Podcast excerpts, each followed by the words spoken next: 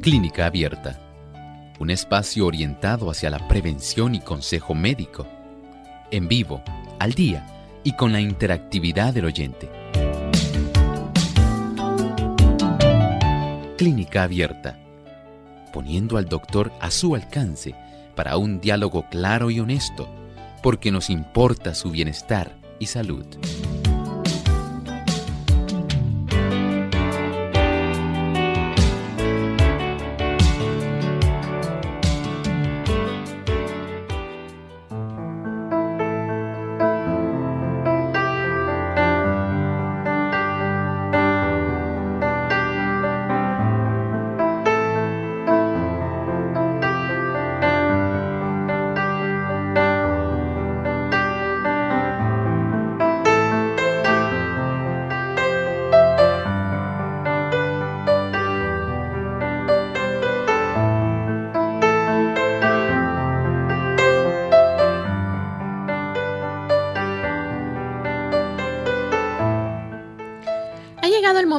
Usted hacer su consulta en nuestro programa de clínica abierta. Así que les invitamos para que sean hoy el protagonista de nuestro programa, llamando a las líneas telefónicas localmente en Puerto Rico, el 787-303-0101. Para los Estados Unidos, el 1866-920-9765. Para llamadas internacionales libre de cargos, el 787 como código de entrada, 282-5990 y 763-7100. Les recordamos también que usted puede participar entrando a nuestra página web radiosol.org en vivo a través del chat, puede hacer su consulta y también a través de nuestra página en Facebook. Nos pueden buscar por Radio Sol 98.3 FM y ahí escribir su consulta.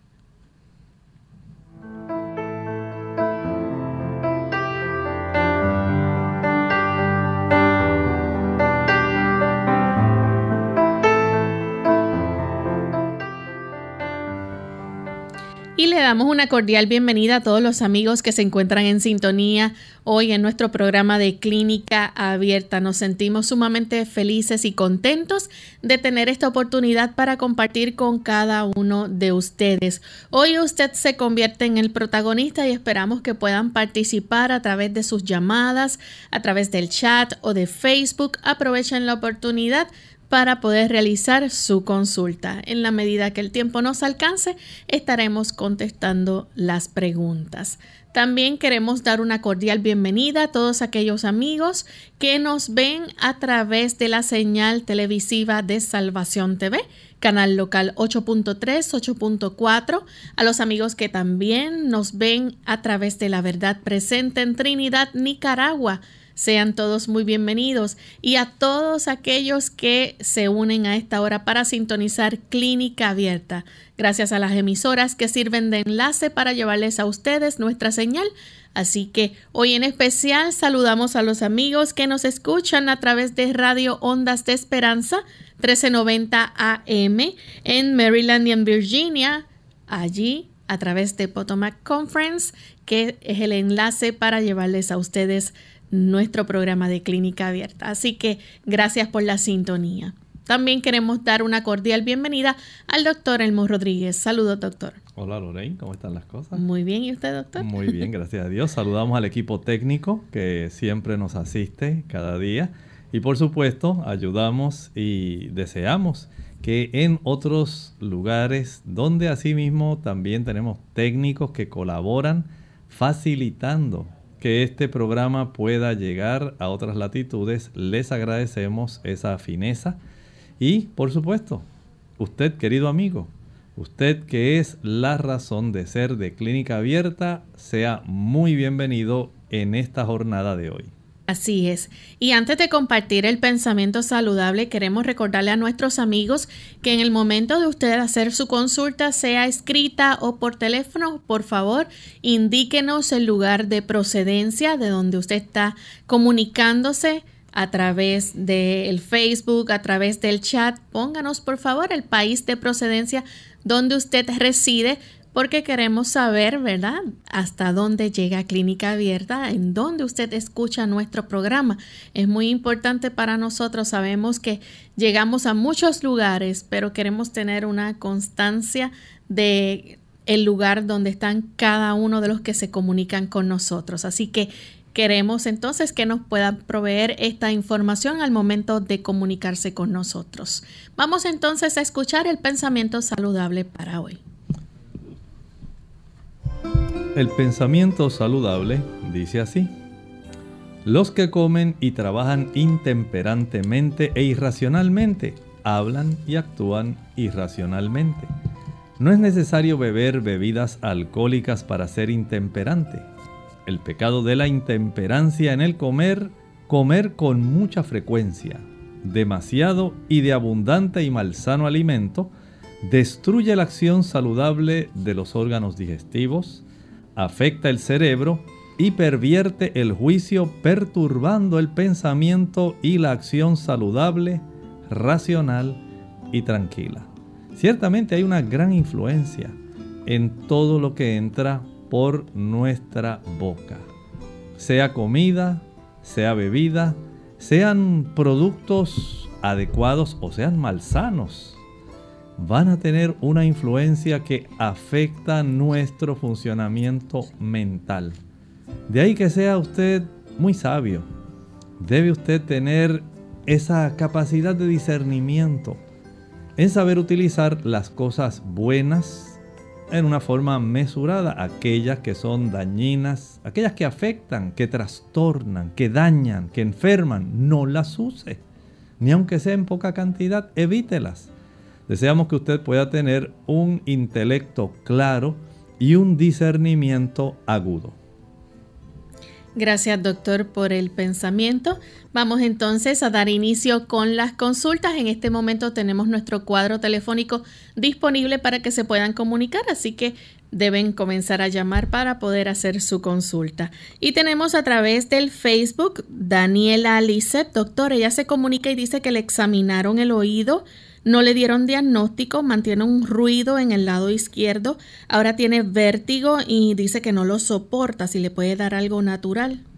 Bueno, aun cuando ella haya sido vista por algún médico, entiendo que en algún momento va a tener que regresar, aunque sea ya a un especialista, porque pudiera haber necesidad de hacer algún tipo de intervención adicional, algunos estudios. Por lo pronto, en lo que usted mejora.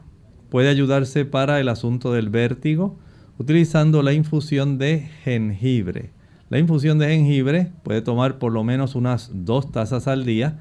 Puede ser de mucha ayuda para usted, le puede beneficiar, pero por supuesto, trate usted de mantener esos, movimientos, evitar que sean movimientos bruscos y procurar que si hay alguna, algún indicio de que al usted hacer, digamos, un cambio postural, esto se agrava demasiado, haga esas anotaciones de tal manera que cuando el médico la vea o la entreviste, usted pueda dar la mayor cantidad de detalles de tal manera que él pueda ir clasificando la situación que usted está enfrentando en este momento. Tenemos a France Elena, ella es desde Colombia, nos escribe también a través del Facebook y dice que desde hace muchos años padece de cólicos menstruales terribles, no tiene quistes ni miomas, no planifica, es vegana, dice que eh, se ha hecho muchos remedios y ha empeorado porque 15 días antes de que le llegue el periodo empiezan los cólicos. Se dice que se desmayó y le da vómito. Tiene 31 años, no tiene hijos. Podemos hacer algunas recomendaciones sencillas. Mire, en una de las situaciones, de acuerdo a lo que usted nos está planteando, el preparar un té de frambuesa, red raspberry, este té de frambuesa con salvia puede ayudarle si por lo menos toma ya desde ahora. Comience a tomar dos tazas diariamente. Té de frambuesa Red Raspberry Ramnus pursiana. Puede utilizarlo con la salvia, salvia officinalis, Y esto puede ser de mucho beneficio para ir eh, llevando el asunto a un feliz eh, término, porque sabemos que esto es un tipo de, digamos, comportamiento que se puede corregir, nuestro cuerpo puede corregirlo, aun cuando usted sea vegana, puede ser que le eh, todavía necesite mejorar la cantidad de ejercicio que realiza y los niveles de vitamina D. Haga esos ajustes y creo que tiene mucho trabajo por hacer y mucho terreno para mejorar. Tenemos también a través del Facebook a José Miguel Vázquez, es de la República Dominicana y dice que su mamá tiene 80 años, le ha salido una bola en el brazo derecho, este brazo siempre le ha dolido porque se cayó de la cama, esta bola dice que le ha salido no hace mucho tiempo, que usted puede sugerirle. Bueno, le puedo sugerir que la lleve a un cirujano general. Él debe evaluar va a poder detectar si en esa situación pudiéramos haber desarrollado un tipo de lipoma, si pudiera haber algún tipo de afección que se haya desarrollado por motivo de este traumatismo en sí, que pudiera ser perjudicial y hay que detectar a ver qué es lo que en realidad está ocurriendo. No es necesariamente para una operación, es que los cirujanos generales, al ellos palpar, al darse cuenta de la profundidad de la masa, si está movible o no, si está anclada a planos profundos y de acuerdo al historial que puedan obtener, ellos le pueden ayudar para esclarecer el problema. Si hay que ordenar algún tipo de estudio, alguna tomografía computarizada, eh, porque generalmente las radiografías para tejidos blandos no, no son en general muy precisas, pero pudiera ser necesario algún estudio de imágenes adicional. Bien, tenemos a Magdalena, ella se comunica de la República Dominicana. Magdalena, escuchamos la pregunta. Sí, buenos días. Dios le bendiga.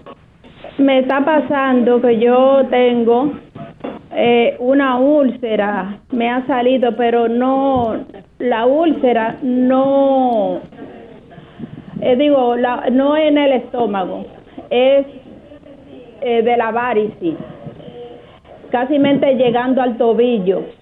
No, no se me ha hecho hoyo, sino es como una llaga que tengo. Pero yo, por favor, quiero la orientación del médico porque no quiero estar tomando antibióticos porque tengo artrosis en una rodilla y estoy muy mal, tengo la rodilla torcida y todo y tengo los huesos eh, deteriorados, un poco mal. Entonces yo quisiera, por favor, que él me ayudara, que me orientara, que yo debo de, de comer para ayudarme a cicatrizar eso y también para que me para que eso cierre y yo no yo dejar lo antibiótico porque eso me, me hace mucho daño a los a los huesos me, me está botando agua maloliente y, y cosas así.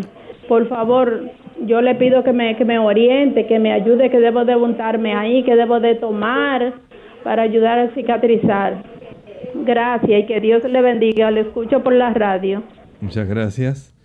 Las úlceras venosas, que de acuerdo a su descripción es lo que puedo detectar, van a mejorar si usted o alguna persona que esté en la cercanía suya, algún familiar, le puede ayudar a mejorar la circulación, siendo que usted, según su relato, tiene artrosis y otras condiciones que le afectan su movilidad pueden ellos ayudarle haciendo masaje.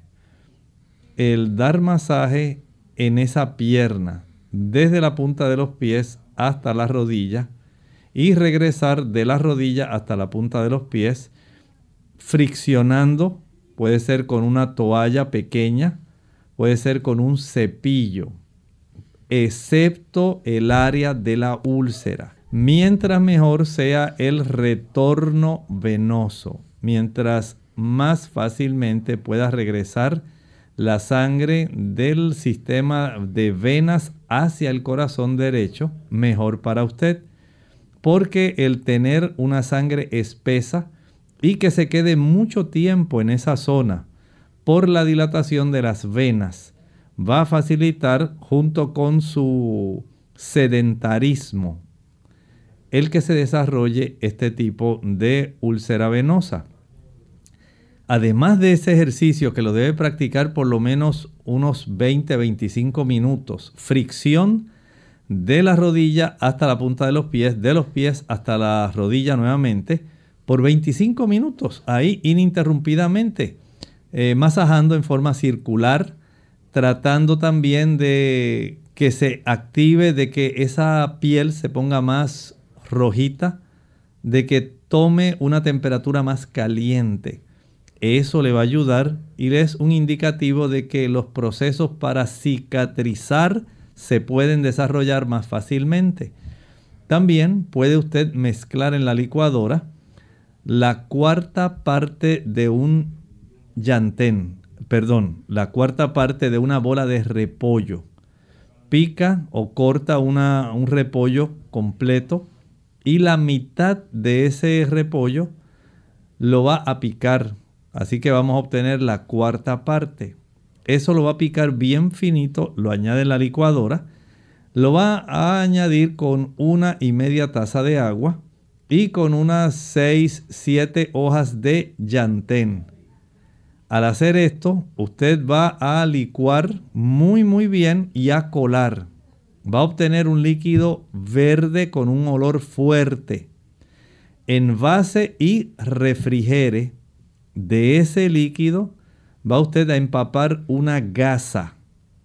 Esa gasa la aplicará sobre la úlcera, la va a dejar durante unas 4 a 6 horas.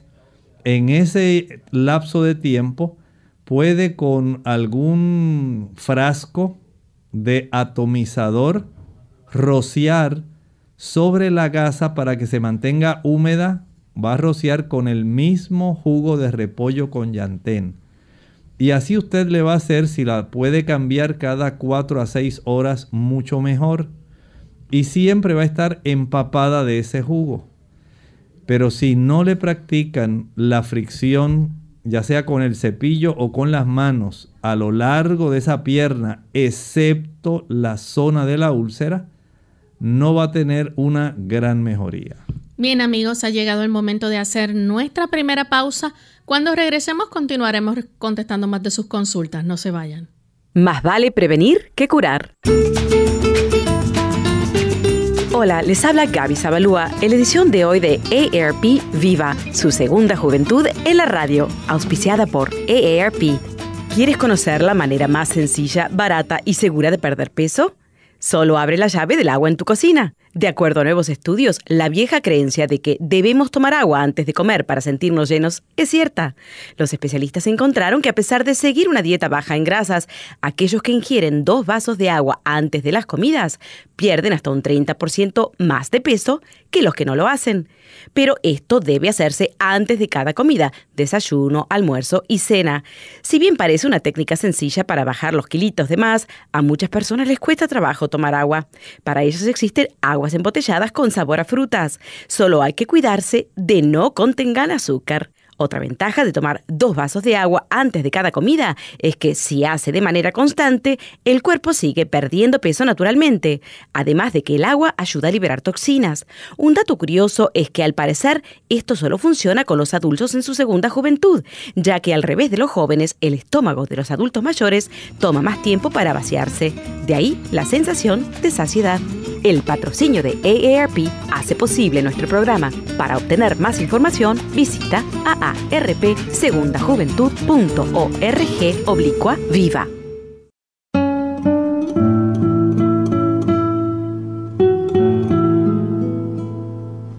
No es la montaña lo que conquistamos, sino a nosotros mismos.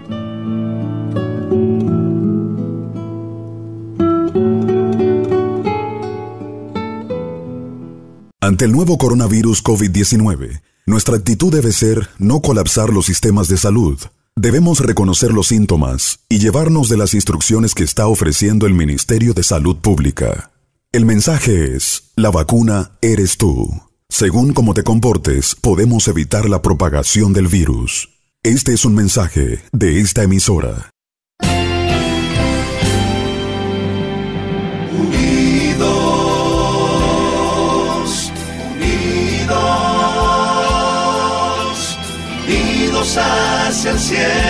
Siempre unidos.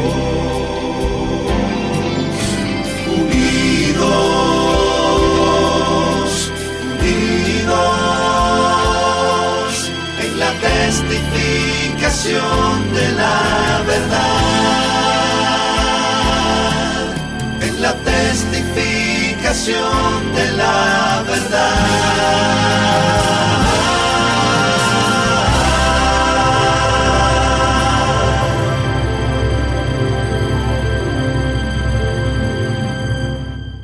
Clínica Abierta. Ya estamos de vuelta en Clínica Abierta, amigos, y continuamos contestando sus consultas. En esta ocasión tenemos a Rufino desde los Estados Unidos. Adelante, Rufino, con la pregunta. Eh, buenos días. Buen día. Este, tenía tenía dos, dos preguntas. La, una es sencilla. Este, ¿El jengibre es malo para la gente que tiene alta presión? Y la otra es que yo tengo eh, yo tengo unos los huesos me duelen en todo el cuerpo y quería saber de qué podría venir ese, ese problema. Que me duelen las rodillas, los tendones, eh, la espalda, todo me duele. Y ya eso era todo. ¿Cómo no? Le contestamos la primera pregunta, porque deseamos también darle oportunidad a otras personas. Esta primera pregunta es interesante. Usted va a encontrar básicamente dos posturas respecto a la literatura donde habla en cuanto a los beneficios que puede proveer el jengibre. Y encontrará en la literatura que hay eh, personas que se benefician porque les baja la presión arterial. Sin embargo, he podido observar que en la vida real, con pacientes que han utilizado el jengibre, tiende a hacer todo lo contrario. En la realidad, lo que hace a muchas personas es elevarle la presión arterial. De ahí entonces que en mi aspecto personal recomiendo que las personas que son hipertensas no utilicen el jengibre porque mi experiencia me ha enseñado que estas personas les tiende a elevar la presión arterial. Tenemos entonces a Providencia desde San Sebastián. Adelante Providencia con la pregunta. Muchísimas gracias, muy agradecida. Soy hipertensa, hipoglucémica. Este, no como chocolate, no bebo soda, no bebo café, eh, no como dulce. Eh, pero mi problema es que estoy presentando que me saca muchísimas horas que se me eleva demasiado el pulso, especialmente de noche por la tarde. Por favor, le voy a agradecer mucho. Me puedan orientar Se le eleva demasiado el pulso, especialmente por eh, la me tarde. mejor el pulso. Muchísimas gracias. Muchas Adiós. gracias. ¿Cómo no? ¿Podría usted verificar con su médico, ve- viendo a ver si hay alguna situación especial, especialmente si hubiera algún trastorno de la tiroides, que pudiera estar facilitando que a pesar del tratamiento antihipertensivo que usted lleva, pudiera haber este tipo de situación o es probable que el tipo de fármaco que también le estén proveyendo tenga un efecto sobre la frecuencia cardíaca.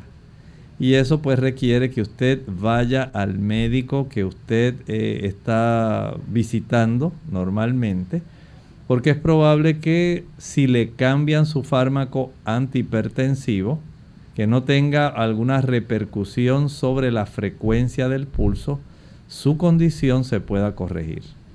Bien, tenemos otra consulta. En esta ocasión la hace un anónimo desde Aguada, Puerto Rico. Adelante, anónimo. Sí, hello, buenos días. Buen día. Mire, es que yo tengo... ¿Anónimo? Tengo interferencia aquí con el teléfono. Déjame An- un segundito. ¿Puede hacer la consulta, anónimo? Eh, yo estoy padeciendo de, de eh, dedo de gatillo en ambas manos. Eh, estoy, eh, estuve yendo a psiquiatra eh, hace una semana atrás, me dieron terapia, no me he hecho nada en lo absoluto, entonces ahora mismo lo que siento es eh, ardor. No es, no es un dolor normal, como, como si fuera un caliente. A ver qué el doctor me puede recomendar. Gracias.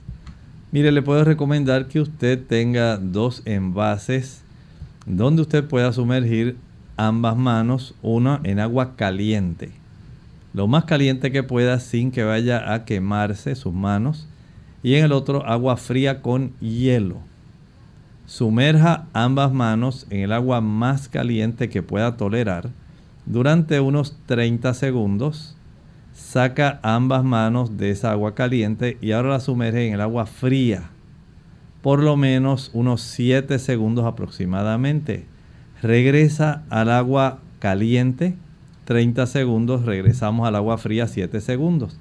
Esto lo va a hacer unas 20, 25 veces alternantes para que usted pueda tener mejoría. Pero considere esto, a veces ese dedo de gatillo es más bien un reflejo de situaciones inflamatorias también que tienen que ver con artrosis que se van desarrollando. Hay personas que a la vez que esto se desarrolla, ya han desarrollado artritis reumatoidea y es más fácil para el cuerpo tener ese tipo de manifestación como la que usted tiene. Verifique su situación eh, articular porque en algunos casos donde está el dedo de gatillo, si no hay mejoría con la terapia física, si no hay mejoría con la hidroterapia, en algunos casos es necesaria la cirugía para poder facilitar el que esos tendones puedan nuevamente tener eh, y darle a los dedos la capacidad de movilidad adecuada. Bien, tenemos a través del Facebook a Noris Poi o Nuris Poi. Ella dice que tiene mucho dolor en el hombro, le molesta, no puede casi ni levantar el brazo. Dice que ya le está afectando hasta el dedo grande. ¿Qué puede hacer? Debe tomarse una radiografía del hombro. Hay que saber si hay alguna tendonitis, si hubiera algún tipo de afección del manguito del rotador también puede esto eh, afectarle. Tenga a bien hacerse este tipo de imágenes para tener un tipo de especificidad respecto al diagnóstico. Pudiera haber también el desarrollo de alguna condición inflamatoria degenerativa que se esté combinando y que esté en cierta forma facilitando esta situación, pero hace bien en ir al médico para que le dé esta orden. Tenemos al señor Rodríguez desde Moca, Puerto Rico. Adelante con la pregunta. Buenos días. Sí. Buen Buenos día. días.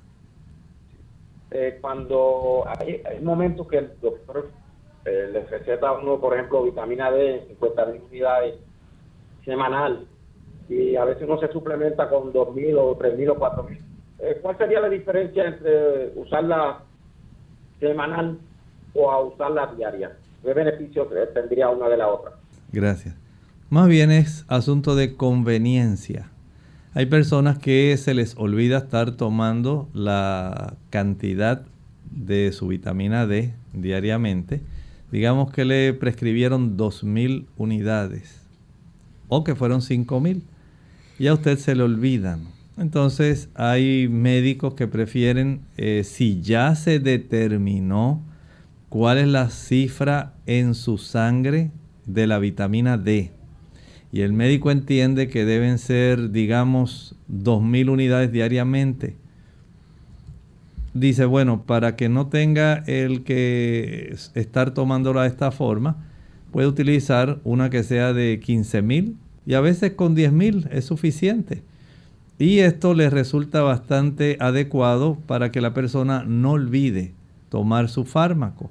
Pero por supuesto, tenga en mente que según es necesario saber cómo usted tenía inicialmente la cifra de su vitamina D 25 hidroxi, vitamina D, también es necesario saber dentro de unos tres meses cómo ha mejorado, cuánto es la cifra que está en la sangre para saber ajustar dosis.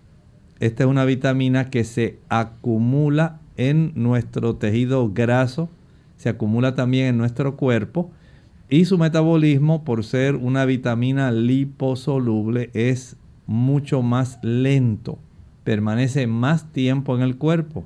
Así que puede haber eh, datos que nos indiquen que la persona puede intoxicarse y puede afectar entonces su sistema óseo y otras capacidades porque se ha excedido demasiado. Así que en ese aspecto, el tener una precisión respecto a la concentración sanguínea después de unos 3-4 meses es necesario.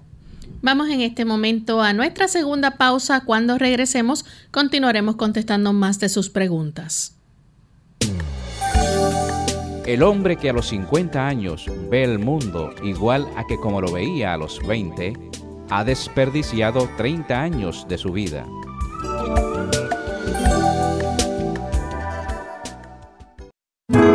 Satanás está esclavizando al mundo mediante el uso del licor y del tabaco, del té y del café. La mente dada por Dios, que debiera ser conservada limpia, es pervertida por el uso de los estupefacientes. El cerebro ya no está en condiciones de distinguir correctamente. El enemigo tiene el dominio.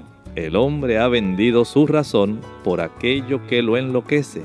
No tiene el sentido de lo correcto. Unidos con un propósito, tu bienestar y salud. Es el momento de hacer tu pregunta llamando al 787-303-0101 para Puerto Rico, Estados Unidos 1866-920-9765 y llamadas internacionales al 787-763-7100 o al 787-282-5990. Clínica Abierta, trabajando para ti.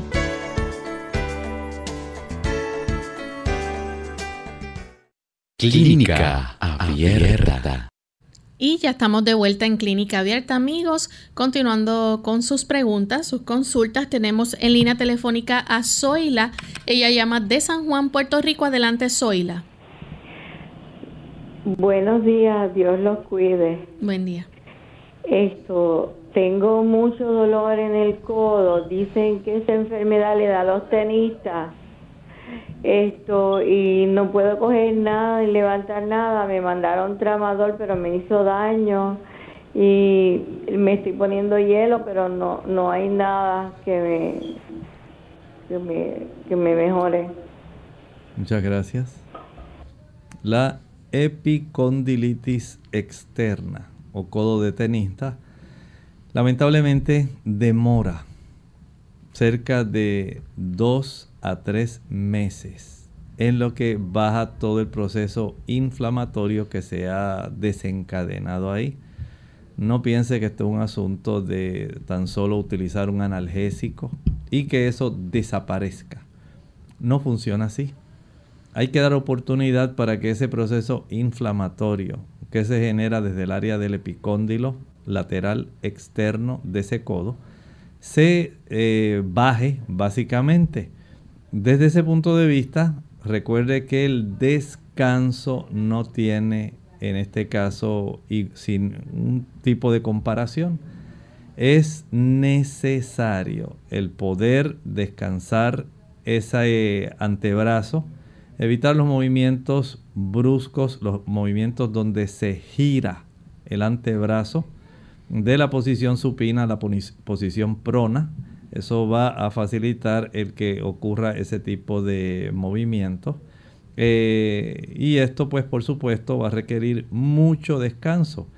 La aplicación, algunas personas han visto mejoría eh, más que en el uso de la compresa o la bolsa de hielo.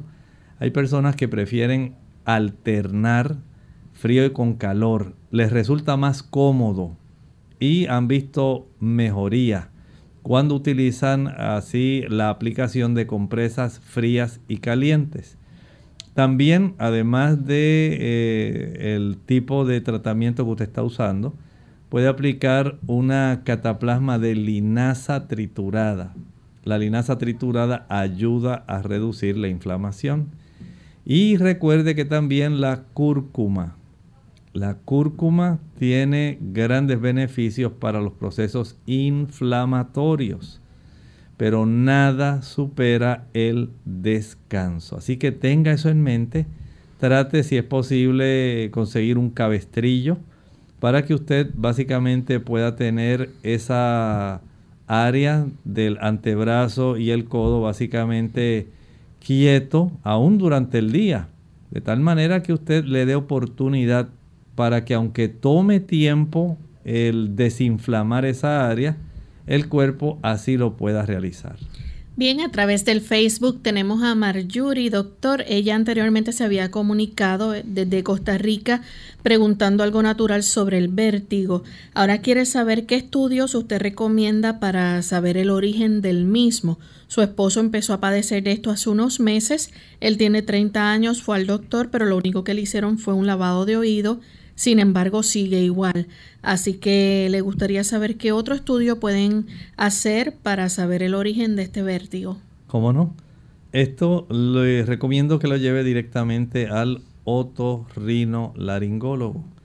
Este especialista tiene esa capacidad, por un lado, de ordenar que se le hagan estudios adicionales, por ejemplo, eh, se le hacen nistagmografías, se le hacen estudios de movimiento, hay unas sillas giratorias, hay varios estudios, pero es el otorrino el que de acuerdo a lo que obtiene de la información de la entrevista que le hace al paciente y de lo que alcanza a detectar, entonces ya le ordenará dónde usted debe ir a hacerse o qué o cuál de los colegas de él tiene los equipos necesarios para hacer este tipo de estudios.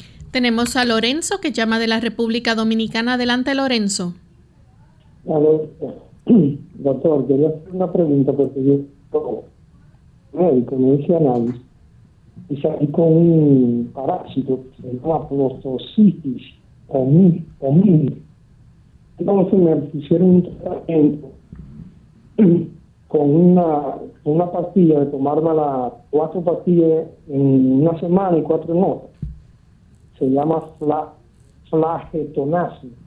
de 400. Entonces volví, me hice los análisis otra vez y salí con el mismo cáncer. Entonces me indicaron Emigal 500, que esa era una cada ocho horas por cinco días. Entonces, eh, tengo el mismo aparato. A ver qué usted me decía sobre eso. Gracias. Muchísimas gracias. Sí, es necesario que usted se tome ese tipo de fármaco que complete el tratamiento porque el blastocystis hominis sí va a persistir, especialmente digamos si usted está expuesto a una fuente, por ejemplo, un lugar donde usted siempre come, digamos fuera de su casa, ese lugar puede ser la causa por la cual, a pesar del tratamiento, como usted persiste en ir a alimentarse en ese lugar, probablemente en ese lugar se le facilita el ser infectado. Probablemente la persona que cocina tiene este tipo de mm, protozoario y usted lo está adquiriendo. A veces puede ocurrir con las personas que preparan jugos, refrescos, que se hacen en la calle. Eh, pudieran ser, eh, digamos, de estos que se venden en esta época que hace tanto calor, eh, de chinola, de parcha, de granadillo, de papaya. Y al usted pensar en lo frío y lo rico que sabe ese jugo, y tomarse un buen vaso de 12 onzas, usted piensa que, ah, qué sabroso estaba. Pero a veces recuerde que los procesos de higiene son los procesos básicos en este aspecto. Es la higiene lo que facilita, o más bien digamos la falta de higiene, el que este tipo de eh, protozoarios se pueda transmitir, ya sea por medio de el manejo de aquellos alimentos líquidos o sólidos. Si usted no sale a ningún lugar, entonces tiene que haber alguien en su hogar que le esté facilitando el que usted sea reinfectado. Tenemos a Ana María de la República Dominicana. Dice que tiene varices en la pierna que puede usar. Ella camina todos los días. Bien, le felicitamos y le alentamos a que usted siga caminando hay plantas que pueden ayudar para que el retorno de la sangre venosa al corazón sea más fácil. Pero lo que le voy a decir no corrige, no hace desaparecer las varices. Hay plantas como el rusco y como la ruda que ayudan para que usted mejore la molestia asociada a tener estas varices la pesadez de, la, de sus piernas a consecuencia de estas varices, el ver estas varices que están más llenas, más gorditas. Sencillamente ocurre entonces el beneficio de utilizar estos productos ayuda para que se vacíen más, pero no quiere decir que desaparecen. Siga caminando y haciendo lo mejor que esté a su alcance. Tenemos a Sonia Elizabeth Pérez. Ella dice que desde hace dos años padece de fuerte dolor de espalda alta y dolor en el pecho. Se hizo radiografías y salió normal. Y el dolor aumenta cada día, más solo toma diclofenac. Muy útil sería que pudiera ir a un fisiatra, un terapista físico, un especialista en esto, que pudiera palpar esas masas musculares interescapulares, que pudiera darse cuenta si hay involucramiento de ligamentos, de tendones, porque hay tejido blando que no solamente se contractura, sino también se inflama. No sé si por alguna causa postural, si hay alguna escoliosis, una desviación que esté desarrollándose, aunque usted refiere que desde el punto de vista radiográfico todo salió bien, pudieran haber esas contracturas e inflamaciones en las masas musculares paravertebrales que están dando lugar a su molestia. Tenemos una anónima de México, 63 años. Usted le recetó el jarabe para flemas que lleva sábila, una taza de limón, una cebolla lila, tres dientes de ajo, algunas ramas de berro, un rábano, cinco gotas de eucalipto padece de gastritis y colitis y le afecta al estómago, ¿cómo puede tomar el jarabe? ¿Le puede quitar el jugo de limón o no es bueno quitárselo para que no le afecte el estómago? Sí, no hay ningún problema que le pueda quitar el jugo de limón. Si esto eh, pudiera usted tal vez pruebe utilizando limas, que son más alcalinas que el limón. Pero si a pesar de añadirle la lima usted sigue con la molestia, puede prescindir del uso del limón, puede utilizar el resto de los ingredientes y pienso que puede tener un buen efecto. Daniela de México, 60 años, padece de fibrosis pulmonar y de los bronquios. ¿Será que puede tomar el té de jengibre? ¿No le perjudica? Porque le dijeron que ese té pues servía para cuando hay comezón en la garganta y lo quiere tomar. Puede utilizarlo, no hay ningún problema, pero recuerde que esto no va a corregir el problema de fibrosis pulmonar. Pudiera usted ayudarse además utilizando un eh, suplemento que es un potente antioxidante, se llama N, la letra N de niño, N-acetilcisteína, NAC. Este tipo de antioxidante es útil para los casos de fibrosis pulmonar. No la elimina, pero sí puede en cierta forma retardar el daño que la fibrosis pulmonar está produciendo en su tejido pulmonar. Por eso es útil, pero no estoy diciendo que ese tipo de antioxidante cura la fibrosis pulmonar, pero del uso del jengibre sí lo puede utilizar. Ana de la República Dominicana pregunta en qué productos se consigue la melatonina. Hay algunas eh, frutas que pueden contener cierta cantidad y alimentos. Por supuesto, las cantidades que usted va a obtener, especialmente lo puede conseguir en el banano, el plátano, el cambur. Tiene unas buenas cantidades. No es, digamos, equivalente a la que usted produce en su cerebro en la glándula pineal. Sin embargo, cuando usted lleva una dieta más equilibrada, recuerde que la producción de melatonina a nivel del cerebro no necesariamente quiere decir que porque usted ingirió alimentos con melatonina, toda la cantidad de melatonina que ingirió en los alimentos necesariamente va a llegar al cerebro. No. El cuerpo recibe una cantidad pero básicamente tiene que sintetizar la melatonina propia.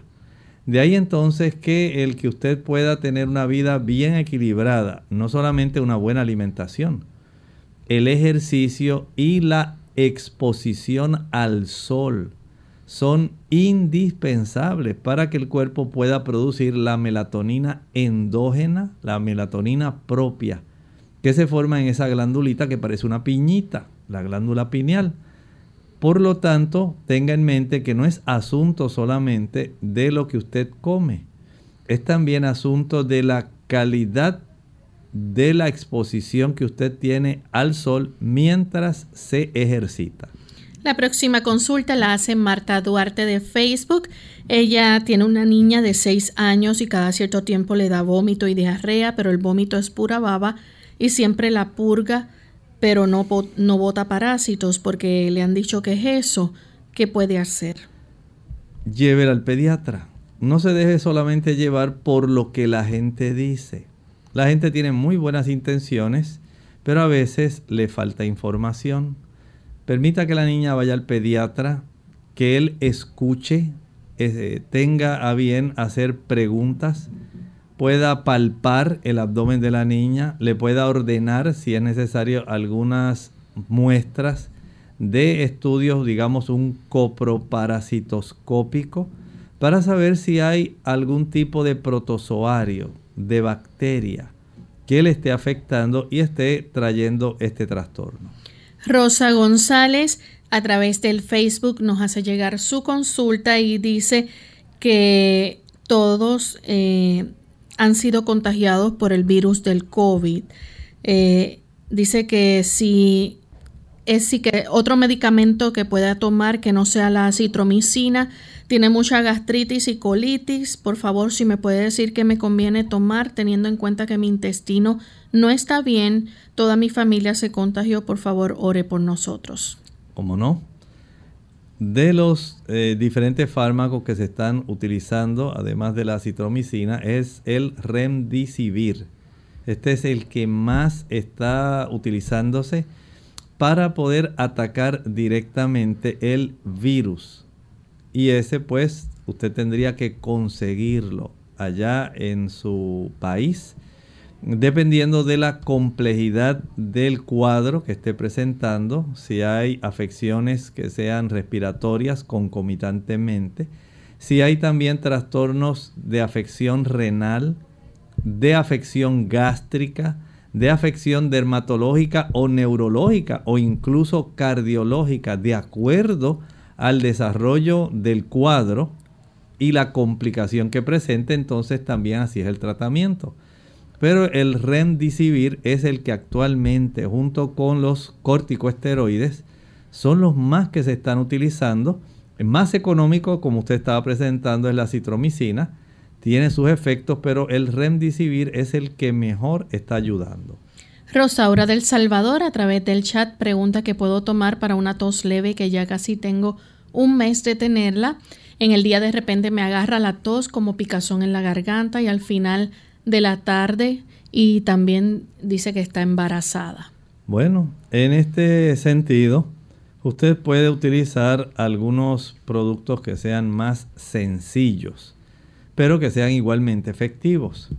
Puede preparar un jarabe donde usted mezcla una taza de pulpa de sábila con una taza de jugo de limón.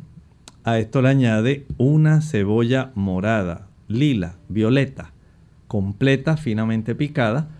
Le añade uno o dos dientes de ajo, algunas ramitas de berro y le añade un rábano. Proceda a licuar y a colar.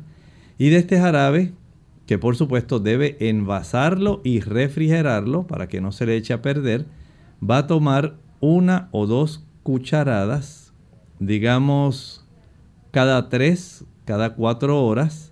O si usted ve que la tos es muy frecuente, aunque sea una cucharadita cada hora. Esto le puede ayudar.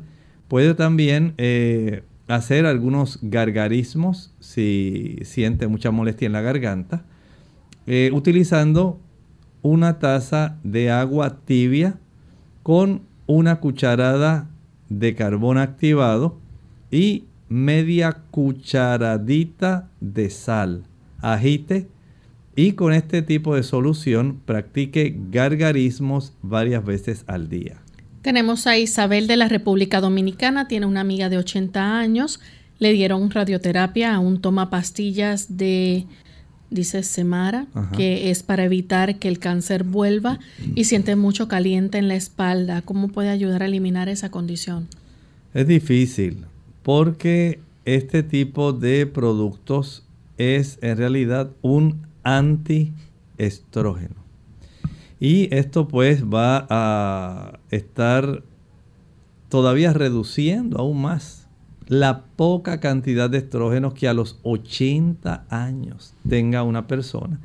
Y por supuesto los efectos adversos de este producto causan eso.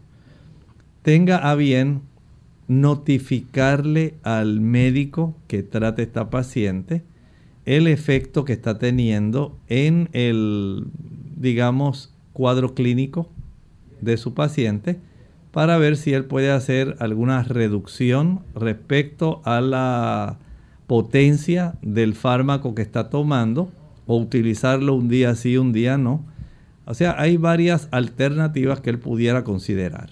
Tenemos a Elliot de la República Dominicana. Ha oído que la testosterona comienza a través del colesterol. ¿Cuál de los dos, HDL o LDL? En realidad, podemos decir que no es necesariamente del colesterol HDL o LDL. En el metabolismo de este tipo de esteroides, la testosterona es un tipo de esteroide que se produce en nuestro cuerpo. Eh, hay un elemento común en este tipo de situación tanto para la formación de testosterona como para los estrógenos, como para los progestágenos. Hay unas moléculas que están en el procesamiento del metabolismo y es una estructura bien parecida al colesterol. Por supuesto, el cuerpo es el que va a determinar qué rumbo, de acuerdo a la necesidad y a la influencia que tienen los factores, digamos, eh, tróficos, que se producen a nivel de la glándula pituitaria.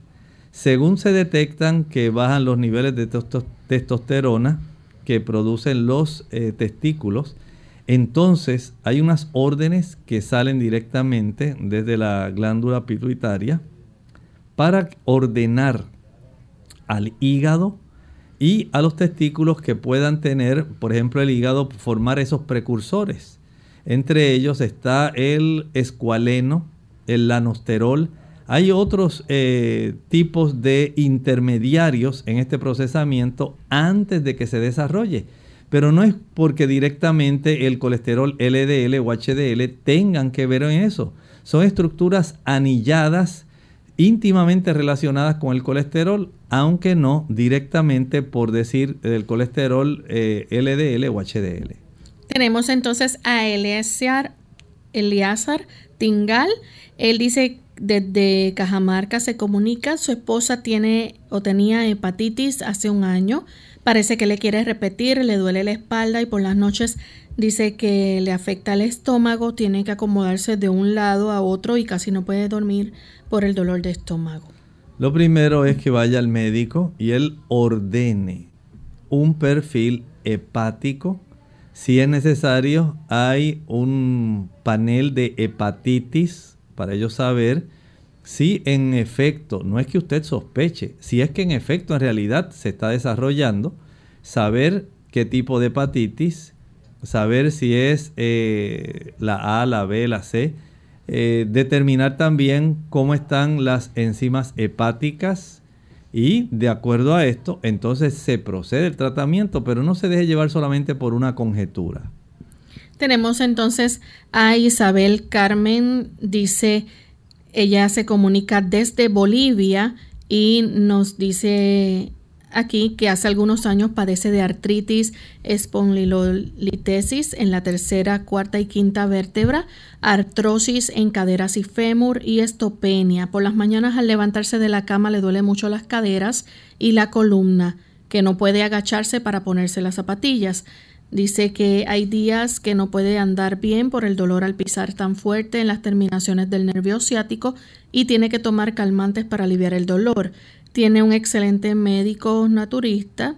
Eh, dice que cuando está en tratamiento con él se le alivian sus dolores, pero por la pandemia ahora eh, los bloqueos pues no puede verlo. Si le puede... Ella pregunta qué le puede recomendar entonces para ella curarse o aliviarse. Tiene fe de que nuestro Creador y Salvador le sanará y también pues poner ella de su parte. Bien, lo mejor que le puedo recomendar es la aplicación de compresas calientes en esa área. Las compresas calientes no solamente relajan el músculo, los ligamentos en esa zona, también a las personas que tienen artrosis, más bien debida por artritis reumatoidea, aunque usted tiene también espondilosis y tiene otras condiciones, el calor es lo más conveniente. Una aplicación de algún tipo de, mm, digamos, eh, plantilla eléctrica en esa área, un tipo de compresa eléctrica, eh, sería muy adecuada de tal manera que antes de que usted saliera de la cama ya usted la aplicara por una media hora y esto le facilitaría el usted poder comenzar el día. Trate de evitar el consumo de azúcares y los alimentos ricos en ácido araquidónico, la leche, la mantequilla, el queso, los huevos y la carne de tal manera que pueda tener el beneficio de reducir la inflamación generada en esa zona. Bien, ya prácticamente hemos llegado al final de nuestro programa. Agradecemos a los amigos por la sintonía que nos han brindado y queremos invitarles a que mañana nuevamente nos acompañen. Aquellos que no pudieron comunicarse en el día de hoy para hacer su pregunta, mañana nuevamente tienen la oportunidad. Nos despedimos entonces con el siguiente pensamiento. Amado, yo deseo que tú seas prosperado en todas las cosas y que tengas salud, así como prospera tu alma. Nos despedimos y será entonces hasta la siguiente edición de Clínica Abierta. Con cariño compartieron el doctor Elmo Rodríguez Sosa y Lorraine Vázquez. Hasta la próxima.